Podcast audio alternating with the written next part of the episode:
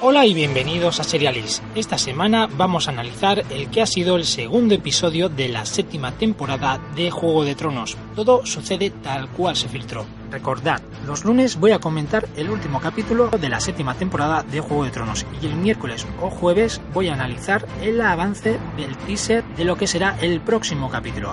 A continuación os voy a analizar lo que ha sido el segundo capítulo con los mejores momentos. No van a seguir un orden de mejor a peor, sino que van a seguir un orden cronológico. Allá vamos. La primera escena que me gustaría destacar de este segundo capítulo es la escena que tiene lugar en la sala que ocupaba Stannis durante la guerra. Allí vemos cómo están presentes Daenerys, Tyrion, Gusandei y Varys la araña. Vemos cómo Daenerys lanza un duro ataque contra Varys porque está dudando de la lealtad que éste pudiera tener ante ella. Lo ve como una persona muy variable que no tiene lealtad a los reyes. A mí me ha gustado especialmente cómo Varys no ha tenido miedo a ser asesinado por Daenerys y le dice que su lealtad irá siempre que vaya con el pueblo. ¿Qué opináis vosotros? A mí me ha gustado realmente.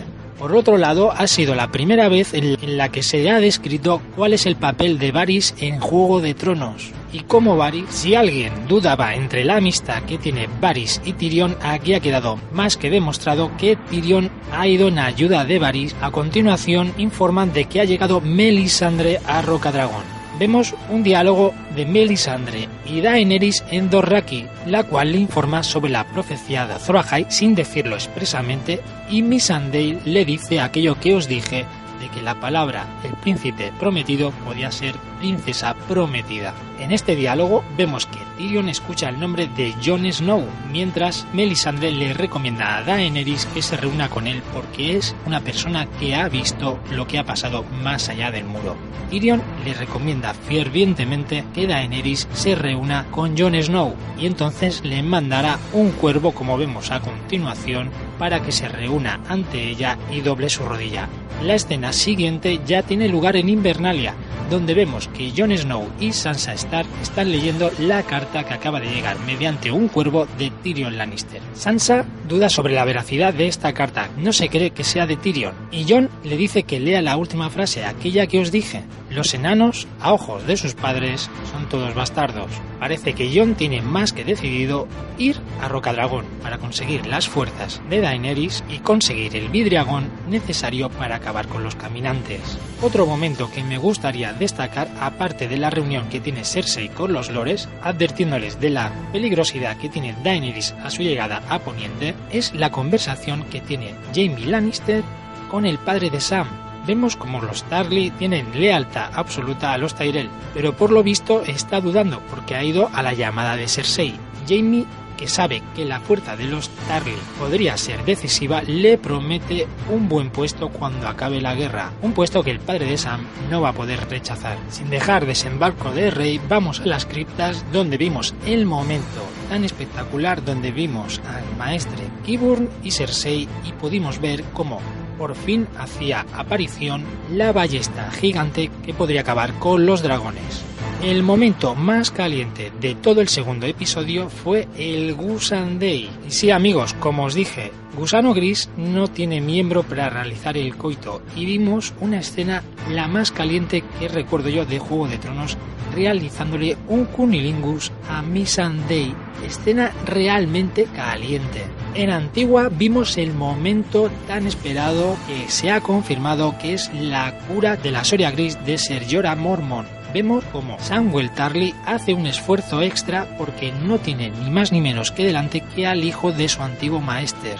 Desobedece al archimaestre que tiene en Antigua y coge el libro que pone la receta para curar la Soria Gris y en la noche furtivamente se inserta en la celda de Ser Mormon y vimos estas escenas realmente desagradables de cómo con una escápula iba quitando trozos de la piel del pobre Ser Mormon que gritaba de dolor. Otra escena que me gustaría destacar ha sido la revelación por parte de Pastel Caliente a Arya de que Jon es el rey en el norte y quizá el momento que ocuparía para mí el número uno en la lista es el momento en el que se reencuentran Nimeria y Arya. Arya está realmente emocionada de haberse encontrado con Nimeria, pero vemos que Nimeria ya no era la loba que solía ser antes, ya no es su loba fiel. Una pena, pero quizá más adelante Nimeria podría llegar a ayudar a Arya en alguna escena en la cual podría necesitar ayuda. Otro momento realmente complicado para Jon Snow ha sido la especie de revuelta que ha tenido en Invernalia porque todo el mundo se ha puesto en contra cuando Jon ha anunciado que piensa ir a Rocadragón a reunirse con Daenerys. Todo el mundo se ha puesto en su contra. Nadie cree el rey del norte tenga que estar fuera del norte. Pero todo cambia cuando Jon dice que ellos son los que le han nombrado rey del norte sin que él lo quisiera.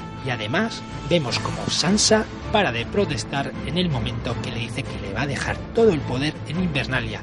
Vemos una Sansa interesada, realmente más parecida a Meñique que al propio Jon. ¿Qué opináis vosotros? El último momento, y no por ello menos importante, ha sido todo lo relacionado con la batalla de los Greyjoy, la flota de Yara y la flota de Euron. Dejo aparte el momento lésbico entre Yara y el Aria, porque realmente creo que es gratuito. Y destaco especialmente el momento en que Euron, con esa escalera que baja de arriba a abajo y entra dentro del barco de Yara, me parece una escena realmente buena. La iluminación y la cara de locura que tiene Euron son realmente de premio, un 10. La gestualidad de las caras del actor que interpreta a Euron son realmente buenas. La locura se apodera de él.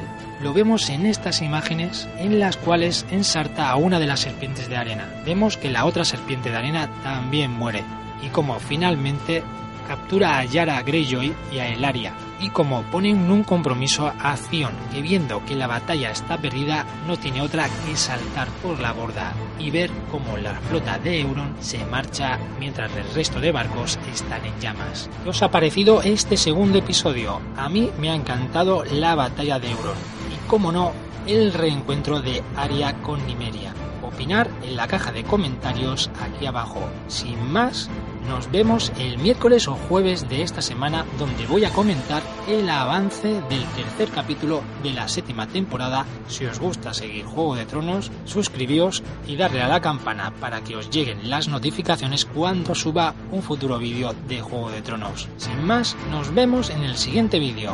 Adiós.